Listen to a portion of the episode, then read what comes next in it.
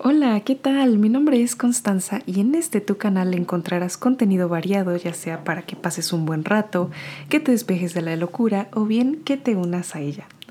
Hoy estamos celebrando o conmemorando, mejor dicho, un día increíble, es el 8M, es 8 de marzo del año 2021, si es que me escuchas en algún otro año.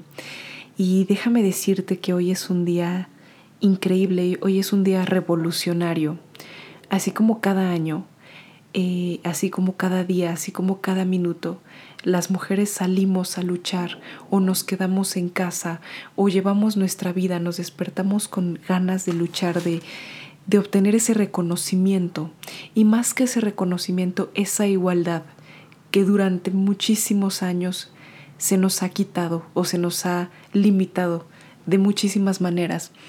Porque si bien es una lucha que no es de hoy, es una lucha que se empezó desde hace bastante tiempo y ahorita voy a hablar un poquito más acerca de ello. Si bien ha sido una lucha de año tras año, de día tras día, es hoy una fecha tan conmemorativa, un año tan conmemorativo porque se siente la energía, porque por fin se están tomando realmente medidas, eh, medidas en pro en pro de la igualdad de las mujeres con los hombres. Entonces, me encantaría empezar hablando un poco de por qué, por qué el, color morado, por qué este día es representado y por qué este movimiento es representado precisamente por el color morado. Y bueno, les voy a leer un poquito este contexto. El capítulo más cruento de la lucha por los derechos de la mujer se produjo el 25 de marzo del año 1911, cuando se incendió la fábrica de camisas en Triangle Shirtwaist de Nueva York. Un total de 123 mujeres y 23 hombres murieron. La mayoría eran jóvenes inmigrantes de entre 14 y 23 años. De acuerdo al informe de los bomberos, una colilla mal apagada, tirada en un cubo de restos de tela que no se había vaciado en dos meses, fue el origen del incendio. Las trabajadoras y sus compañeros no pudieron escapar porque los responsables de la fábrica habían cerrado todas las puertas, de escaleras, de salidas, puesto que era una práctica habitual que se hacía en ese entonces para evitar robos. Al no poder huir, Muchas de las trabajadoras saltaron a la calle desde los pisos octavo, noveno y décimo del edificio. La mayoría de las víctimas murieron por quemaduras, asfixia, lesiones por impacto contundente o por la combinación de todas las anteriores. El desastre industrial, el más mortífero de la historia de la ciudad, supuso precisamente la introducción de nuevas normas de seguridad y salud laboral en el país.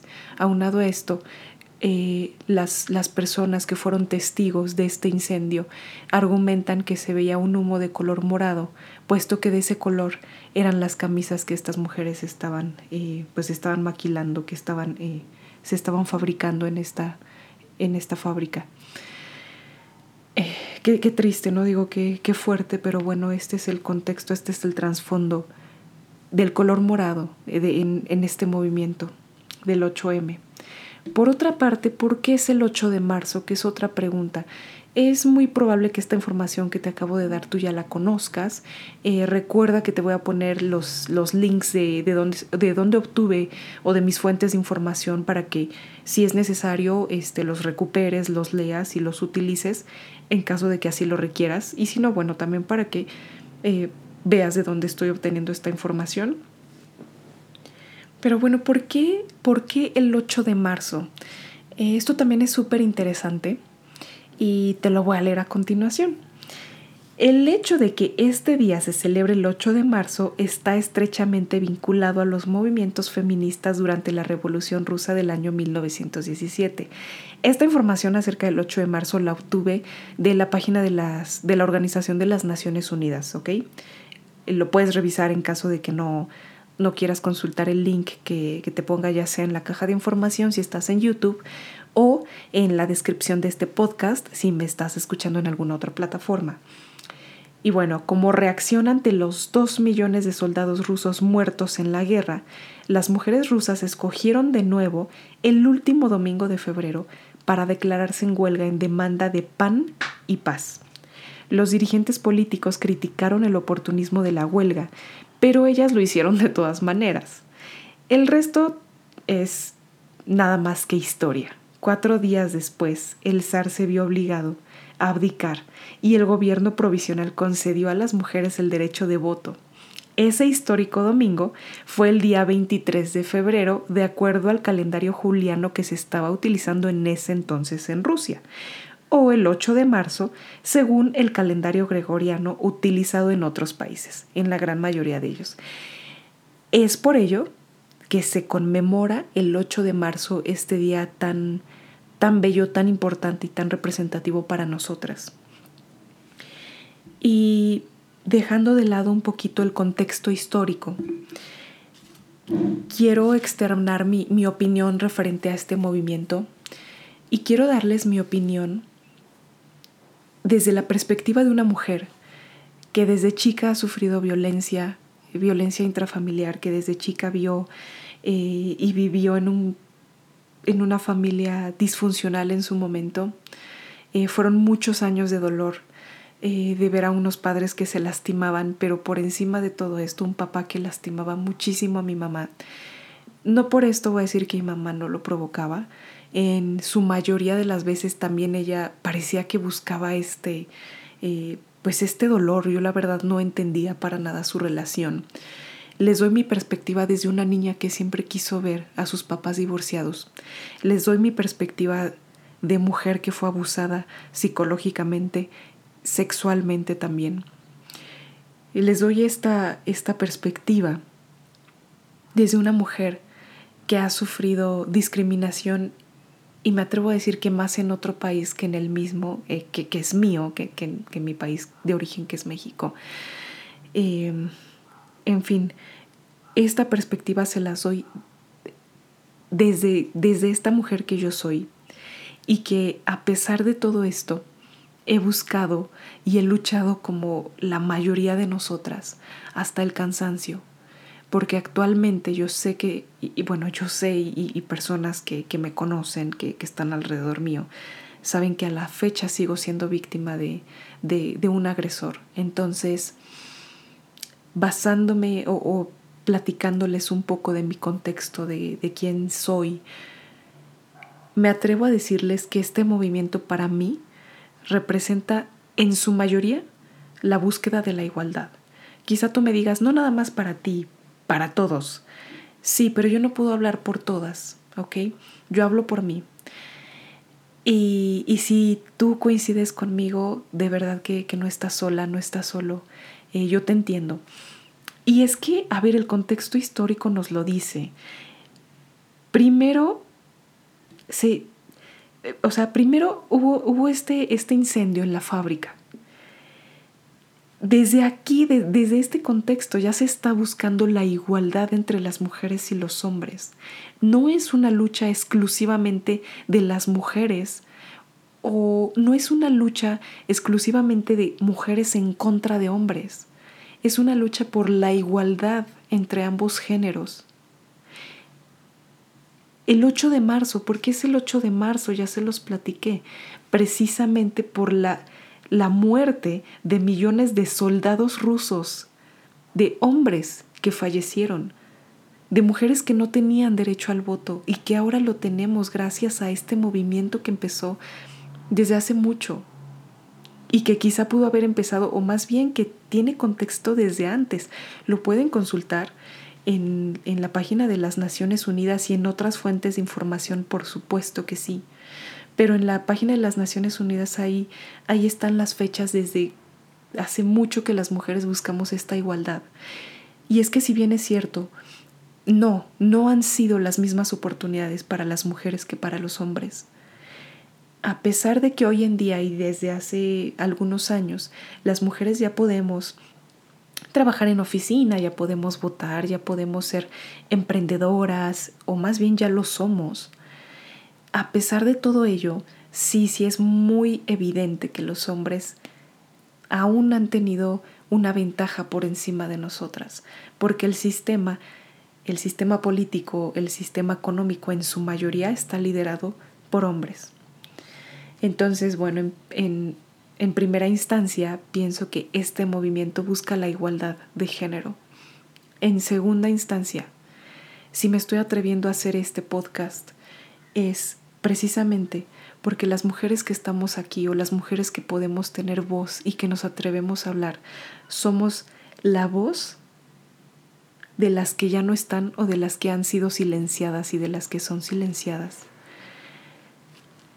Y es que esto es, es, bastante fuerte inclusive de decirlo, para mí pronunciar estas palabras es muy fuerte porque durante mucho tiempo yo fui silenciada y yo he sido silenciada. Y eso, eso es terrible porque si de repente me atrevo a hablar inclusive en mi familia o con ciertos amigos, y bueno, no amigos míos, la verdad es que yo prácticamente no tengo, pero en un contexto social, si, si yo quiero dar mi opinión, no deja de ser la opinión de una loca, la opinión de una feminazi, porque así es como hoy en día se nos llaman. Y no es así, no tiene por qué ser así. Justo ayer, y a veces lo hacemos hasta por por inercia, por instinto, no sé por qué, por costumbre. Justo apenas tuvimos una, una reunión con unos amigos y, y la chica me dice, oye, te ayudo en la cocina. Y le dije, no, me va a ayudar mi esposo. En esta casa no somos machistas, mi esposo me va a ayudar, tú eres mi invitada, por favor, quédate y, y disfruta, ¿no? Este, ahorita nos apuramos mi esposo y yo y hacemos esto. Y yo no estoy culpando ni juzgando para nada a mi invitada, o sea, la verdad es que fue un honor y siempre será un honor tenerla aquí. No, no me malinterpretes, por favor, tú que me estás escuchando. Es, es, son estos pequeños, pequeños actos que nos hacen sentir a nosotras así, que nosotras tenemos la obligación de hacer una labor que es de ambos. Entonces, eh, de verdad que si tú estás pasando por lo que yo pasé de estar silenciada, de lamentablemente que hayas perdido a una amiga, a una hija, a una hermana, a una prima, eh, a una novia, a una esposa, si lamentablemente la perdiste víctima del machismo, si lamentablemente la perdiste por eso, víctima quizá no nada más del machismo, víctima de una violación, víctima de, de que no sabes en dónde está, víctima de trata de blancas, víctima de, de cualquier, cualquiera que sea el contexto.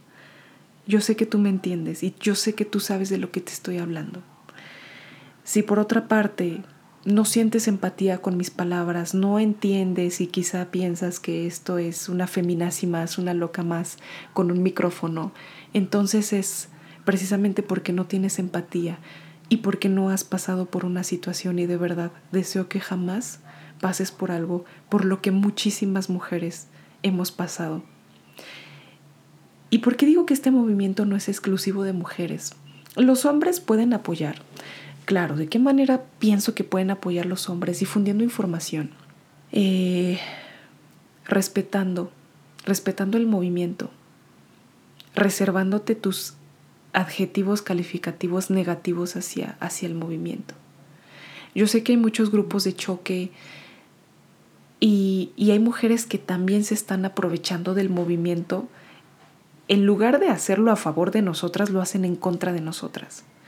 También hay muchas mujeres machistas porque el machismo no es exclusivo del hombre. El machismo, lamentablemente, empieza desde una madre. Por eso es que hago este podcast también, este episodio de hoy.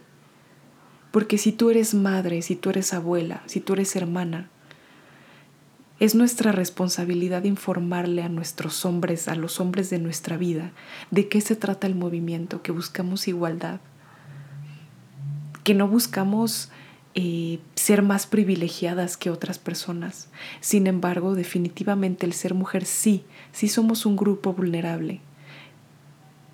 Pero qué padre el día en que dejemos de serlo, el día en que dejen de decir mujeres son un grupo vulnerable. Eso, eh, de eso se trata la lucha, de esto va. No de juzgar, no de, no de buscar ser eh, más privilegiados que otros, sino justamente de buscar la igualdad. Entonces, en segunda instancia, Les repito, ser la voz de las que no están o de las que son silenciadas. Y pues por último es la conmemoración hacia nosotras y nuestro trabajo. Nuestro trabajo que hacemos día con día, mujer, lo que sea que tú hagas, eres, eres conmemorada, eres reconocida. Claro, a excepción de que a lo que te dediques sea a robar, a lo que te dediques sea a violentar o a tratar con otras mujeres. Eso definitivamente no es plausible. Si tu mujer también te dedicas a insultar a otras mujeres, a difamarlas, porque esto, como se los comenté, no es exclusivo de los hombres. Si tú como mujer difamas, revictimizas a las mujeres de tu vida, a las mujeres de tu entorno, entonces este movimiento también es para ti, estas palabras también son para ti.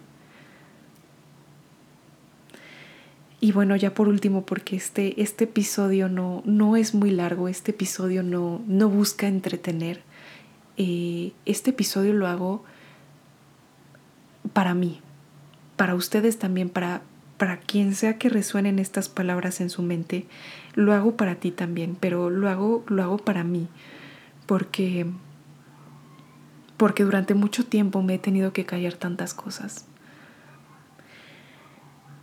Por último, quiero, quiero dar ejemplos de mujeres que conozco, no voy a decir sus nombres, porque mujeres famosas hay muchísimas en todos los ámbitos, en el ámbito científico, en el ámbito del fitness, en el ámbito del el periodismo, en el ámbito familiar. En, en todos los aspectos de la vida, en todas las áreas, hay mujeres sumamente reconocidas. Tan es importante reconocer a la científica, que, ha logrado eh, descubrir, reinventar. Tan es muy importante, igual de importante, la mujer que hoy es una gran madre, que hoy opta por la crianza respetuosa, que hoy le da las mismas oportunidades a su hija y a su hijo. Es igual de reconocible, es igual de plausible. Es igual de plausible la mujer que decidió o que está decidiendo seguir su camino profesional y llevarlo a niveles exponencialmente grandes, como para la mujer que hoy decidió ser mamá, como para la mujer que hoy decidió ser ama de casa.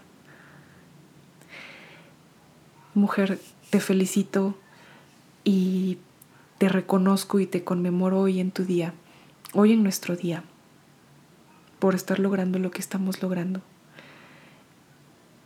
de verdad, eh, no, no tengo nada más que decir, más que esto. Muchas gracias, gracias por, por permitirme tener este espacio, gracias por escucharme a ti que me estás escuchando, gracias por, por abrirte. Si tienes eh, alguna experiencia, algo que quieras contarme y estás en YouTube, déjamelo aquí en la cajita de comentarios o eh, si me estás escuchando en alguna otra plataforma, te invito a que me mandes un correo electrónico a constanza.serpe.gmail.com. Con todo gusto te estaré leyendo. De verdad, de verdad, muchísimas gracias por este espacio. Cuídate mucho, te mando un abrazo, te mando bendiciones eh, y lucha, lucha por ti cada día.